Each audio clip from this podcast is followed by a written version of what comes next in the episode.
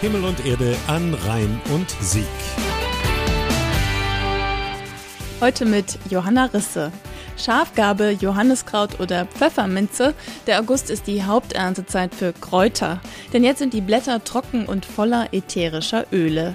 Das Sammeln von Kräutern ist aber nicht nur unter Feinschmeckern beliebt, sondern auch ein uralter Brauch. Zum katholischen Hochfest Mariä Himmelfahrt in zehn Tagen werden in vielen Gottesdiensten Kräuter geweiht, auch in Bonn und der Region. Wir haben seit mehreren Jahren den Brauch wiederbelebt, dass wir um Mariä Himmelfahrt Kräuter sammeln. Die werden dann in der Kirche gesegnet und jeder nimmt sich ein Sträußchen mit nach Hause, um auch diesen Segen mit nach Hause nehmen zu können. Lydia Last 7 von der katholischen Frauengemeinschaft St. Margareta in Königswinter Stieldorf sowie die Frauengemeinschaft zogen die Menschen schon vor über 1000 Jahren los.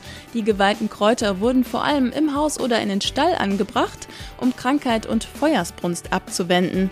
Dass die Kräuterweihe und der Marienfeiertag gemeinsam begangen werden, ist kein Zufall, sagt Dagmar Hähnel vom Institut für Landeskunde des Landschaftsverbandes Rheinland. Maria ist die einzige Person, die nach ihrem Tod körperlich in den Himmel aufgenommen wurde. Als Maria gestorben war, ein Jünger, nämlich Thomas, kam zu spät zur Beerdigung. Und für ihn wurde das Grab nochmal aufgemacht und dann stellten die Jünger fest, der Körper ist nicht mehr da.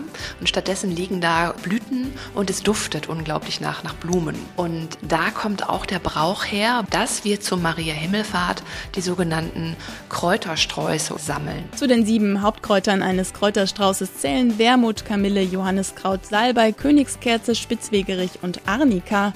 Die Stieldorfer Frauengemeinschaft sammelt sie im Wald, auf Feldern oder auch im eigenen Garten, so Lydia Last 7. Für den Kräuterstrauß kann man jede Pflanze nehmen, die im eigenen Garten wächst. Ich habe jetzt hier Salbei zum Beispiel, also als Küchenkraut ja geeignet, genau wie die Zitronenmelisse.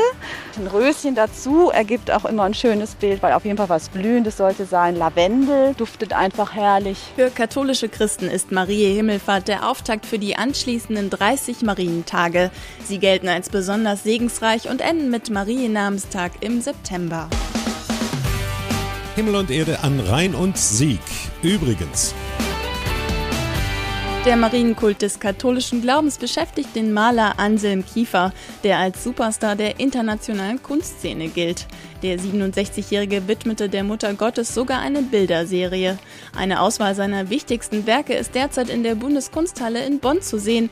Die Ausstellung heißt Am Anfang und erzählt vor allem biblische Geschichten, etwa die Schöpfungsgeschichte oder die Erzählung von Jakob aus dem Buch Genesis. Zu sehen sind Kiefers Bilder noch bis zum 16. September. Alle Informationen gibt es zum Nachlesen im Internet auf Himmel und Erde an rhein und sieg.de und radiobonrheinsieg.de.